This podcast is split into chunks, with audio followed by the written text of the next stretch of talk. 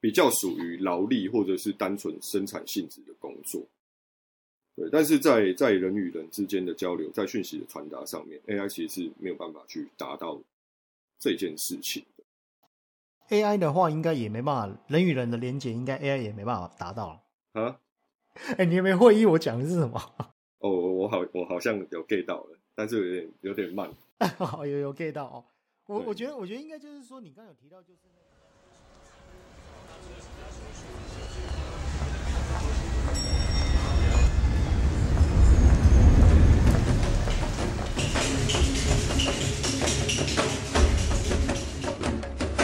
中之一不在酒，欢迎回到私房调酒研究室，我是 Marty。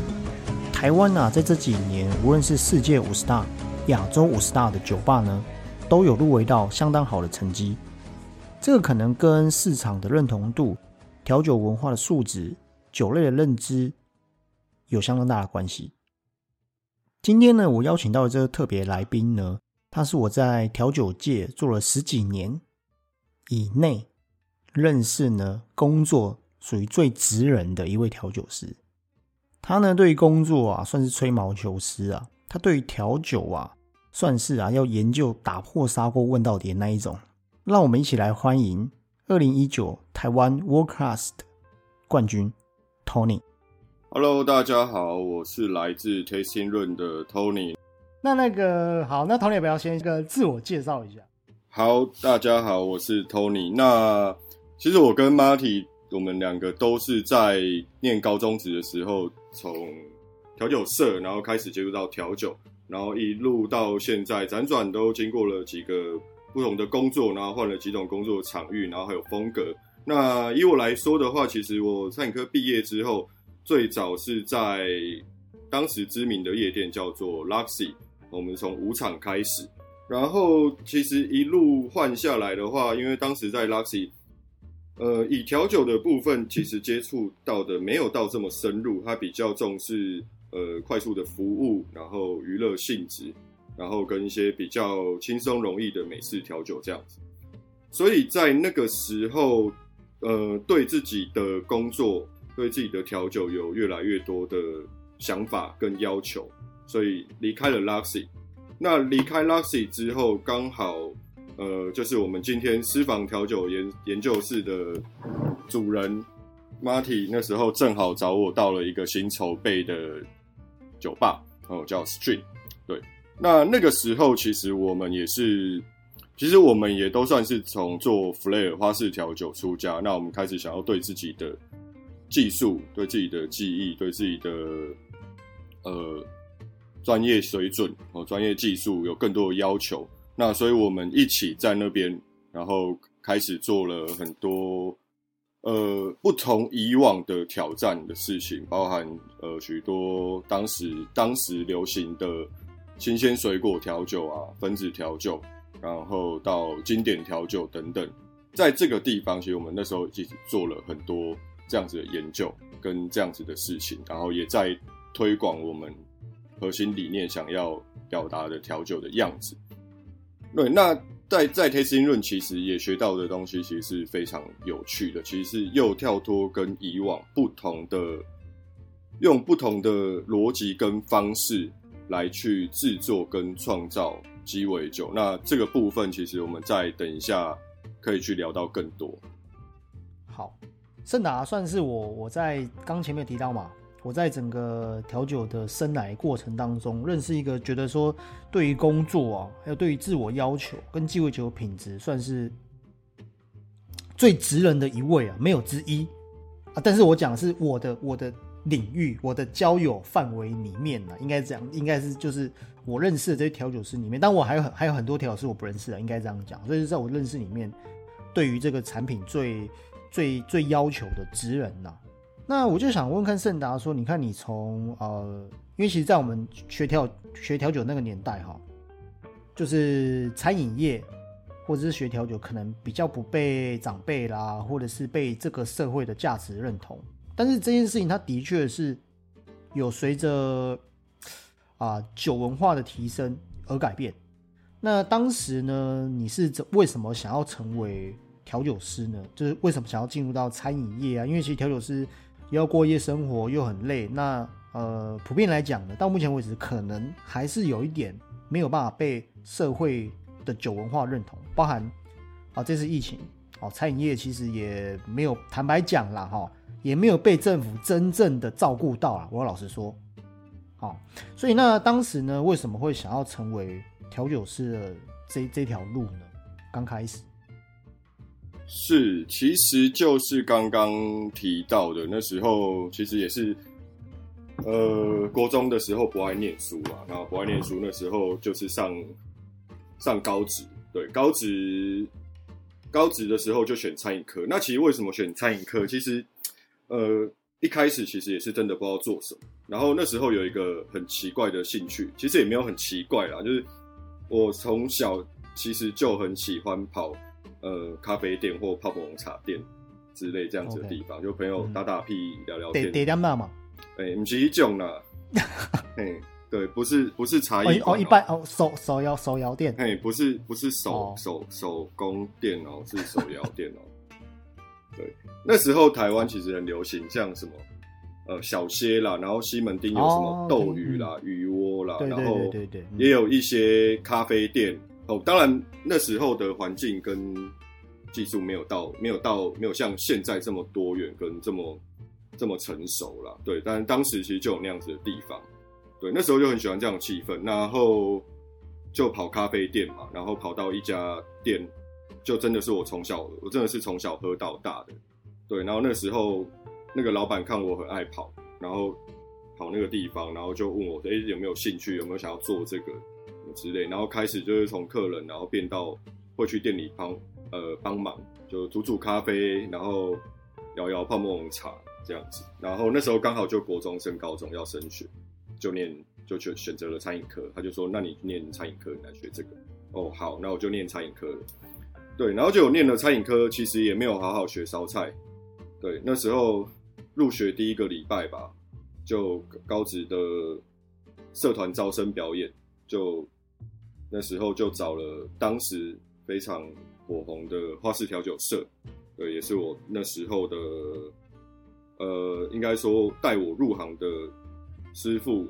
哦，跟学长们在台上表演花式调酒，然后就被吸引，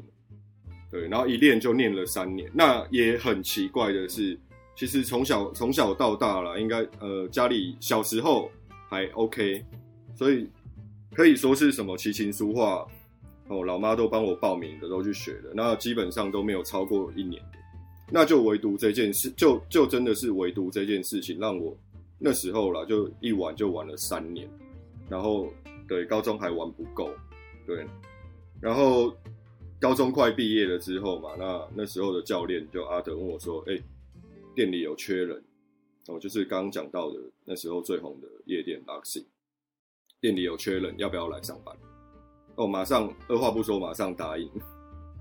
对吧？然后回去跟家里讲的时候，也是跟家里抗争。那时候其实也是跟家里抗争了一段时间。然后就是，哦，原本就跟，呃，怎么讲，半半安抚半胡乱吧，就跟爸爸妈妈说好，对，就反正就是半哄半骗的，就跟家长家里人说，好啦，我就学这个学了三年，然后现在师傅要找我入行，我就我就做个两年看看吧。对，然后两年之后又两年，两年之后又两年，就跟跟无间道一样，然后就对，就就不知不觉干了十几年。我觉得哈，嗯，其实，在调酒调酒的这个领域哈，因为它毕竟还是一个职业。但我这一篇文章里面有写到，我觉得调酒师有一点像是这个半个明星，有一点像是，因为他他的职业可能是需要啊站在吧台前面去 serve 客人啊，你可能要。你不可能蓬头垢面嘛？那再加上这几年呢，其实啊，酒商他也更愿意花了一些啊资源在调酒师身上，因为调酒师对酒商来说呢，可能就算是一个另一个品牌大使，因为我们去帮帮他去推广这些酒的文化、酒的知识，有点像传教士这样子。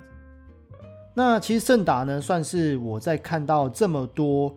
啊，应该讲说，在这个领域啊，有这么好的成绩，这么亮眼，里面算是最谦虚的一个。大部分呢，呃，我们像这种技术者都会有一定的坚持，然后对于自己的应该讲说地位吗？这样讲可能有点奇怪，就是说他他在这个呃领域里面有没有话语权，有没有一点知名度？那算是在这个啊拿下冠军之后，还会想要再再学习、再往前，然后把早期这一种。呃，师徒制的这个文化还做到很保守的哦，这个是像我刚刚前面有提到说职人，所以我这一集就一直很想要访问你。那为什么会这样子讲呢？就谈到说，因为其实你在二零一九年有帮台湾，呃，就是在台湾拿下冠军嘛。那在帮台湾也拿在国际上也拿下蛮亮眼的成绩哦。那我想要就是想要哎，想要跟你聊聊说，你在这个世界的舞台。然后跟这么多的调酒师去交流，你在这个比赛的过程当中，你看到什么样的事？你认为现在的调酒师，现在台湾调酒师比较缺乏的，或是你在这个国际的舞台里面，你看到什么样的世界观是台湾这些调酒师或是调酒界需要去加强、需要去进步的？嗯，好，呃，其实关于这个话题呢，就还是先老话一句啦，就是。其实台湾调酒师的实力哦，绝对没有输给国外哦，不管是呃对，不管是西方世界，还是说其实我们一直很向往的呃日呃日本的调酒哦这个部分哦，那当然其实每一个每一个国家区域的调酒师，或者是说每一个调酒师他的。他追求的目标跟他的风格不一样，那我觉得这些，我觉得这些都是很好的。呃，刚刚讲到实力不输给国外嘛，那我觉得有一个有一个点是亚洲人比较吃亏的，在于可能是个人魅力的部分。那其实像国外的调酒师，他们其实算是很会展现自己，很对，很有个人的风格跟魅力。但是这样子的魅力，它不是让你感觉是油油的。我们常常会讲到这个很油条油腔滑调。那其实像亚洲人，那尤其是可能我们华人哦，天生呃，可能在文化上面跟教育方面，它就是属于比较内向，对，比较保守，可能就会比较在这个部分可能会比较缺乏。那我自己也有感觉到，我在这个部分的确是。输给其国外的调酒师非常多，这是这是这个是其中一部分。对，那还有一点我们很弱的，其实也是现在呃，我觉得是全世界的调酒趋势里面一直在做的事情，就是呃概念跟体验式的饮酒体验这件事情。那包含这个东西，其实在这一次的我去参加的这一次比赛里面哦，也有很多关卡是。融入这样子的元素在里面，要调酒师去达成的东西。其实我在跟你在跟你就是在你这个访刚的时候啊，我有听到你讲这个 RTD。那我目前是这样子看待市场，就是说，嗯，像你刚刚有提到说这次的 Coffee Nineteen，所以我对于市场的这个熟悉度，我一直都很好奇。那我就在想说，台湾是这个样子，我相信这个部分你可能也认同，就是说国外。哦，酒的部分啊，因为毕竟这个也是从西方国家来的嘛。好，那酒的部分有很多可能都是，哎，可能美国啊，这个这个，因为其实美国跟英国也是鸡尾酒发源地嘛，这这这这这个是大家都知道的嘛。那所以它大概三到五年流行东西之后，台湾也会开始跟着流行。我那时候就在想说，这个 RTD 的市场啊，哈，因为其实近期的这个疫情可能也快要结束了。那你刚刚有提到说，哎，你觉得 RTD 将来会不会变成主要的趋势？因为我是这样子看哦，我认为疫情就算再好，但是人们还是有一些人，他可能不太敢走进去酒吧。这时候是不是会有很多的调酒师，他们有机会？像上次其实我在开这个 Clubhouse 的节目的时候，我有提到，是呃，像这个 TCRC 阿翔，是他其实这也算是算 RDD 啊，算吧。哦，他跟 Seven 啊，还有这个 Jim，好文俊的这个这个这个味。啊，他也是跟全家便利商店来合作两款的这个这个口味，嗯，所以认为说这个会不会是啊一一个主要趋势呢？包含你刚刚一直有提倡到这个这个这个部分的文化嘛？是，对，其实我觉得透过就是现在以鸡尾酒文化嗯在全世界的发展来讲，那其实消费者对于呃市售酒精跟包含平时要去呃选择酒精性饮品，嗯这样子的选择越来越多。从早期只有像是呃烈酒、红白酒、啤酒这样子的品相，嗯对，那一直到其实就是除了刚刚前面讲的 Smino Ice 之后，其实陆陆续续中间都有一些呃厂牌，不管是大厂小厂的，其实都有一些类似这样子的商品出现。对，然后一直到近年，其实有越来越多这样类似这样的商品趋势。那包含有一些比较小型的酒厂哦，他们开始会甚至会去跟呃调酒师去做合作，对哦，然后去做一些所谓的联名的光鸡尾酒商品。那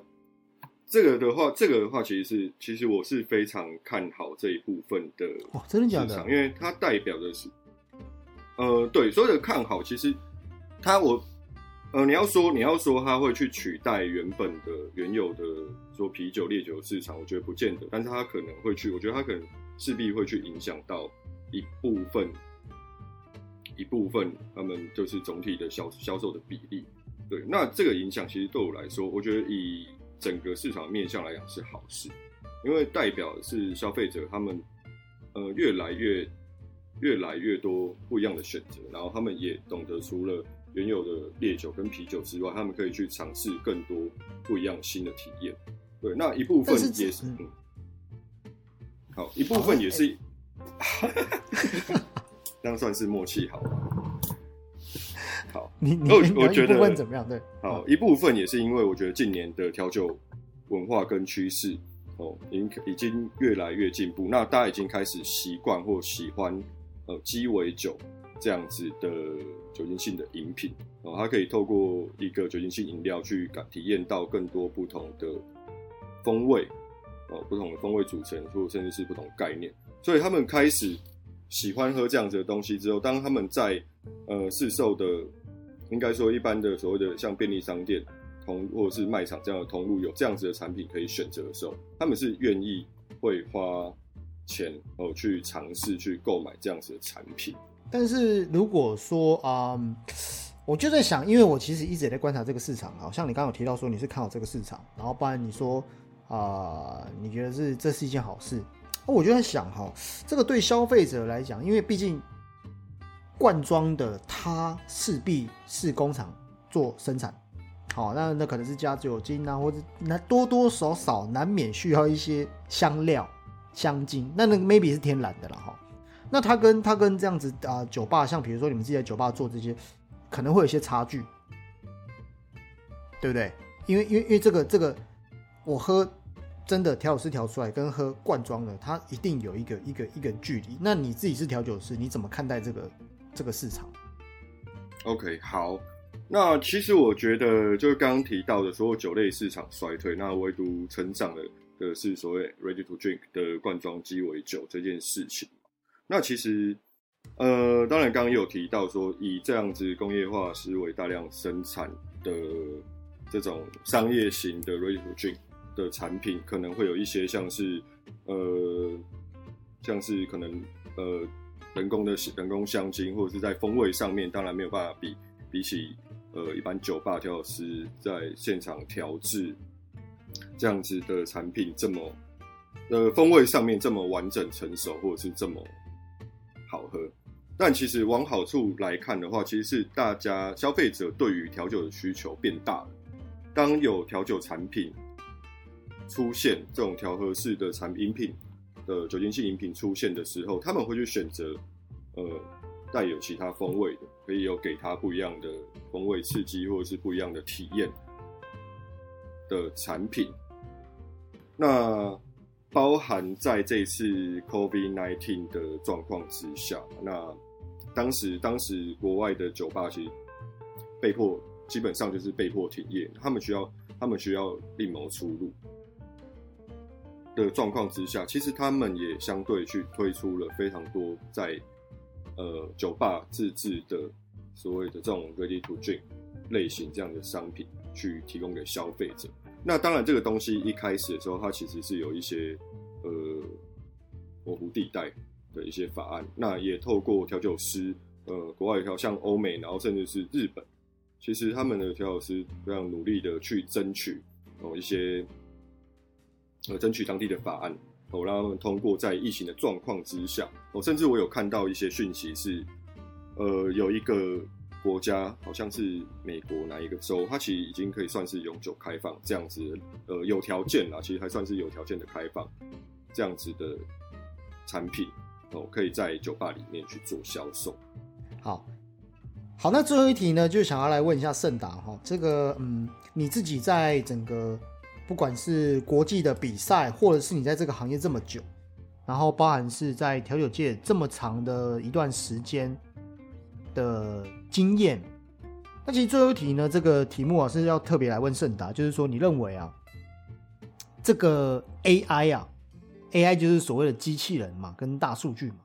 它对于整个调酒界未来的趋势会不会有影响？也就是说，你觉得机器人会不会取代调酒师？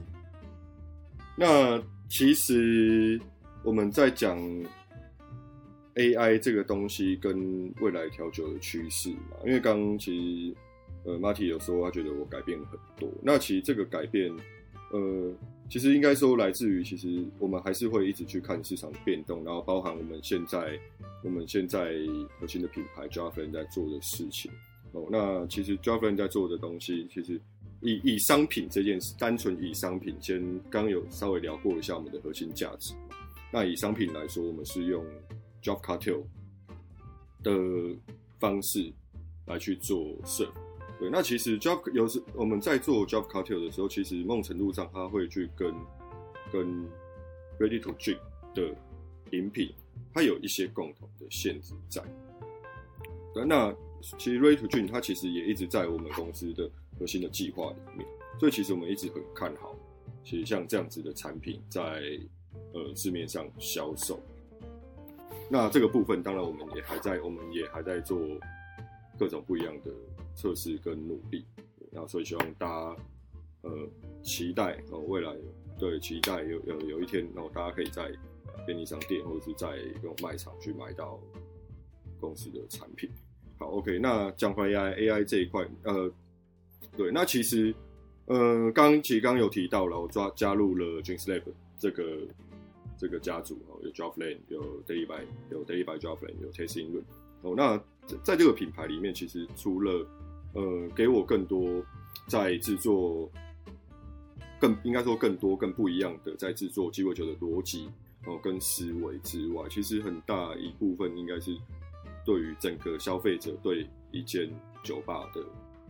体验上面。那这个是。呃，对，那包含这个东西，其实也帮助我在二零一九年 Lucas 的，不管是台湾区也好，世界级的比赛也好，其实也帮了我很大的。他因为他给，应该说他启发了我很多想法哦。原来透过透过鸡尾酒，透过酒吧或者透过调食，可以去传达这么多事情，在一杯酒上面，或者是传达这些事情给消费者、给你的客人，或者是评审的观众知道。所以，嗯。对我来说啦，以 AI AI 来讲的话，它可以，呃，因为在应该说在科技的方面，其实我可能没有涉略到这么多。好，我相信现在的 AI 它可以做到非常非常多的事情。那包含其实我们可以看到，其实很多影片都有，呃，所谓的机器人在调酒，哎，调酒机器人哦，甚至它可以切冰块，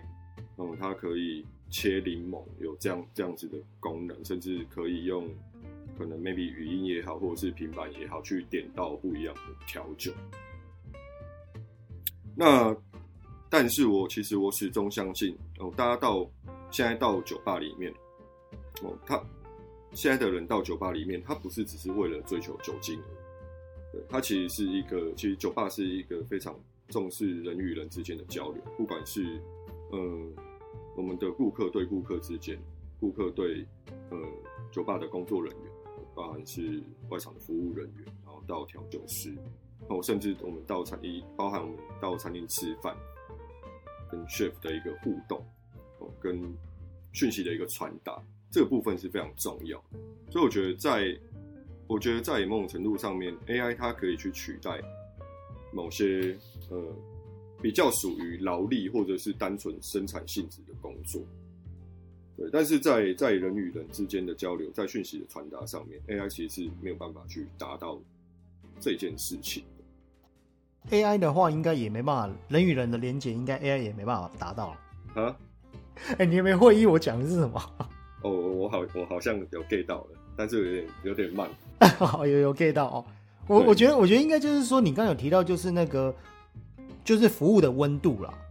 就像那个 Gary Reagan 讲他说调酒师，你就算是多多么的明星，多么的巨星，多么的国际，但是调酒师不能忘本，就是还是回到餐饮业，就是服务的这个温度是 AI 它没有办法，或者机器人它可能没办法去取代的，这样，你是这个意思？好，对我觉得这件事情它可以分为两个部分。那我们刚刚提到的只是所谓的呃比较关于服务面跟体验面，哦，就是整个整个消费体验跟感受上面的问题。这个东西我觉得是 AI 没有办法去取代人力的。那再来一部分其实就是呃，其实讲直白就是应该说可以说是技术面吧。对，那当然我们可以在我们可以在我们可以在 AI 里面去设定各种程式哦，它可以去参照呃我们设定好的比例哦跟配方、或者是制作的方式哦去完成一杯鸡尾酒。但其实以现在的鸡尾酒的呃鸡尾酒的产业的技术来讲哦，其实我们现在鸡尾酒用到了非常非常呃大量的前置作业处理。对，那甚至是在现场的调制过程中，其实也会去针对各种状况去做所谓的调整。那这些东西其实也是现在的机器人可能还没有办法去做到的，跟包含假设今天如果是呃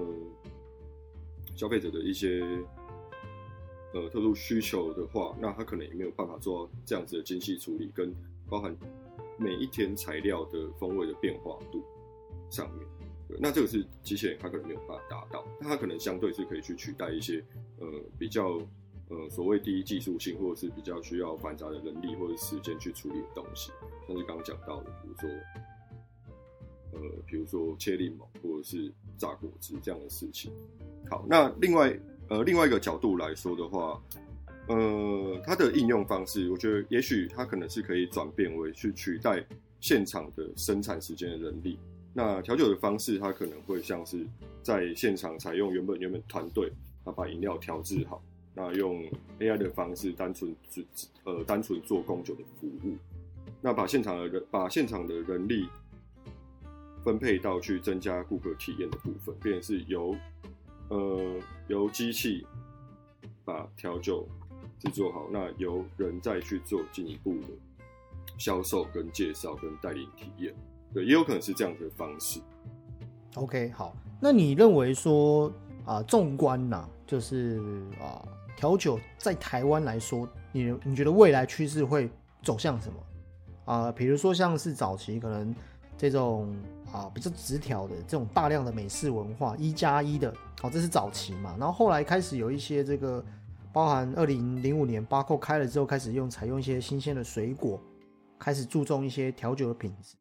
包含是差不多二零零八年到二零年有一短暂时间，哦，开始流行一些分子啊、分子的料理。当然，那是一个我认为是一个可能是在视觉或是像你刚刚讲，它也对消费来讲是一种体验的加分。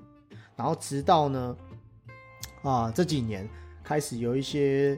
啊发酵啦，或者是调酒师开始会自己做一些蒸馏啦，或者是他们想要萃取一些水果更新鲜、更扎实的风味等等，使用不同的技巧。那你认为说，除了这个啊，ready to drink，在消费模式上，对消费者端来讲，它可能会是一个啊饮酒市场、消费市场的改变，因为我们刚刚前面有提到嘛，有可能是因为 COVID-19。但是呢，在未来三到五年的台湾，你认为调酒啊？那我这边讲的调酒可能是居家调酒也是也可以，酒吧这些调酒师他们所流行的这种文化也都可以。你认为下一个调酒的趋势会是什么？好，其实我对于未来调酒的趋势，不管是台湾也好，或者是国全是整个世界世界的市场来讲，其实我都还算是非常看好的，对吧？其实因为不难不难看到调酒这件事情，呃，调酒整个调酒的文化，不管是技术面也好，或者是文化面也好，其实呃整个世界都是一直在进步的。从我入行一直到现在，尤其是这几年，哦，还是持续的有在更更新新的技术，然后新的文化，然后新的体验感出来，然后消费者对于这些新形态的东西，他们其实都还是有非常非常大的兴趣跟非常愿意。呃，花不管是金钱也好，或者是时间也好，去体验这样子这一些新形态的东西，对吧？那其实我们不难看到，以现在在嗯台北市这样这么小的一个范围，其实就会有非常多不一样风格的酒吧。哦，比如说有我们呃刚刚有提到的比较呃严谨、呃经典、纯粹的这种日式日式调酒的酒吧，然后也有一些比较属于呃。比较英式哦，英式形态的这种呃，corner bar 也好，或者是提供一些比较经典调调酒，或者是像是早期的这种所谓的 public house 这样子的一个概念的酒吧哦，那一直到有非常多酒吧它是有在强调他们呃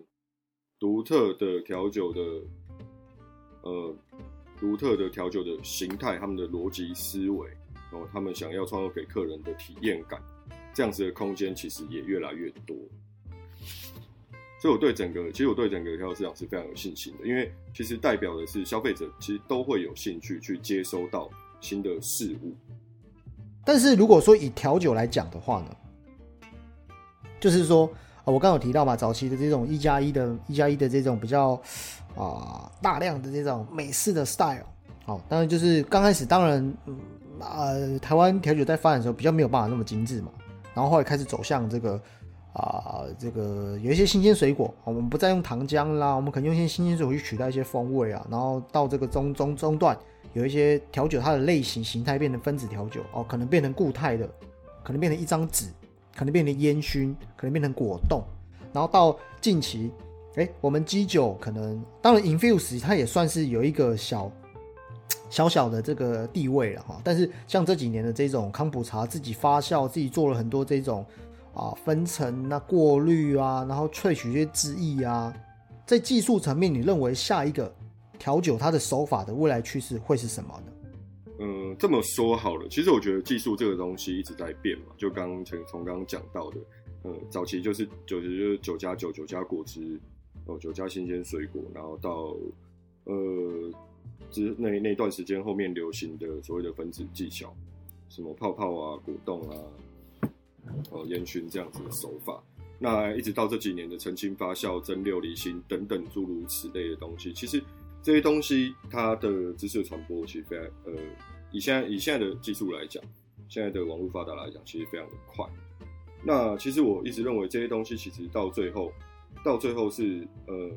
调酒师要怎么去普及跟内化这样的东西，而不是而不兼而不是说为了去展现技术或者是新颖的东西哦，比如说就为了视觉效果，我可能就做了一个泡泡，或者我可能做了一个烟熏去吸引消费者哦，也不是就是说打着哦什么 distill 或者是澄清过滤的名号来去吸引消费者，而是你有没有真正去，大家有没有真正去理解？这个步骤使用这个步骤的原因，它的逻辑，它的道理是什么？那它实际上会对你的这一杯鸡尾酒带来什么样子的改变？我觉得现在应该是，其实现在是贾老师，我们都已经很熟悉这些技术的的当下，是大家怎么去把这个东西内化成自己的东西，然后把它应用在我们的未来的作品上面。那这个是这个是我现在看到了解好。那今天呢？哇，今天其实哈，这个我们谈论东西都很深呐哈啊，基本上我们可能不是教你怎么样把一杯酒做好，而是我想要跟 Tony 聊说，他在整个啊鸡尾酒界有很多很多的经验，包含在这个世界杯的比赛，然后跟着刚有提到这些前辈学习到很多，因为也算中生代嘛哈，就是上有前辈啊，下有这个现在新生代这些调酒师啊，那身为这个在这个领域啊。的一个算是典范嘛，应该这样来讲啊，所以我们今天聊的话题呢，稍微比较干一点，比较枯燥乏味。但是呢，如果是你对于这个调酒这个行业有兴趣的这些啊，我们讲说比较之前的调酒师的话，我想今天应该对你有很大的帮助跟收获。那最后呢，呃，要不要请这个 Tony 大概介绍一下，因为现在疫情嘛，但是我相信呢，疫情慢慢一定总有一天会好，总有一天人们还是会走到什么，走到酒吧里面去喝酒。可不可以最后请你介绍一下 Testing Run 的这个啊营业时间，那你们的整个消费的啊方式这样，要不要先定位啊这些？好，那其实我们现在还是非常期待，就是疫情结束后，大家重新回到酒吧来。嗯，哦，那我们现在工作的地方叫做 Tasting Room。对，那刚刚有提到，其实 Tasting 的话，它就是呃 j a f f a n 这个我们的核心品牌 j a f f a n 它的一个实验跟研发的一个场域。那我们把它开放，提供给消费者一个不一样的饮酒空间。所以，其实我们的位置在就是 j a f f a n 本店的二楼。对，那就 Tasting Room 的营业时间是晚上八点到凌晨一点，周末会延加开到两点。好，那那个 Tasting Room 有没有供餐呢？我们有提供一些简单的下酒小食。哦，但但正餐可能就比较不适合，对不对？就是要吃得饱的话，可能就因为那边喝喝酒的地方嘛。对，还是以鸡尾酒为主，然后会有会有一些简单的下酒菜，然后。之后的话，其实我们现在有在研发一些比较呃属于轻食类的淀粉类的东西，那如果可以让大家稍微去稍微解解馋啦，对，解解馋配配酒这样子。好，那呃，如果那一个人客单大概多少啊？通常平均一个人客单大概大概都多少钱左右消费了？其实呃，平均的话，我们的客人大概都是喝到两杯。嗯，对，就是来的话大概就是八百块两。大部分客人他平均消费大概是这样子，那有些可能会在额外有一些简单的下酒菜。好，呃，要要先定位吗？通常定位的话，其实可以透过要不要先定位 Instagram，然后直接在上面讯息小编就可以了。那没有定位的话，其实就看当天现场状况。那基本上周末只要是周末来的话，我都会建议客人要先做定位动作，那避免是来的时候没有位置。好，OK。好了，今天哈再次呢感谢这个盛达，因为其实我跟盛达我们在业界这样认识真的也十几年了哦。如果不是那个这十几年呢，其实呃我们像刚刚前面讲的嘛，我们从早期的这个高中，然后玩社团，然后对于调酒兴趣，然后一路啊这个当兵退完伍之后，我们就开始在这个领域工作。所以其实这一集啊，就特别邀请老朋友啊盛达，因为我们整个在业界啊，也是从很早期那种 old school，就是。学调酒上网查不到东西的那个年代，到现在，YouTuber 跟这个 FB 啊，到处都是有资讯可以学，所以其实这样也算是，也算是一个一个回忆啦。这样子哈，好，那今天的节目我们就到这边结束喽。如果说想要 test 想要去这个 testing run 的人哈，那到时候疫情结束之后，我会把 testing run 的这个资讯放在这个节目的下方，那我们点进去呢。啊，就有 testing run 的一些资讯啊，跟营业时间。好，那今天节目呢就到这里喽，我们就下一集见喽，拜拜，拜拜。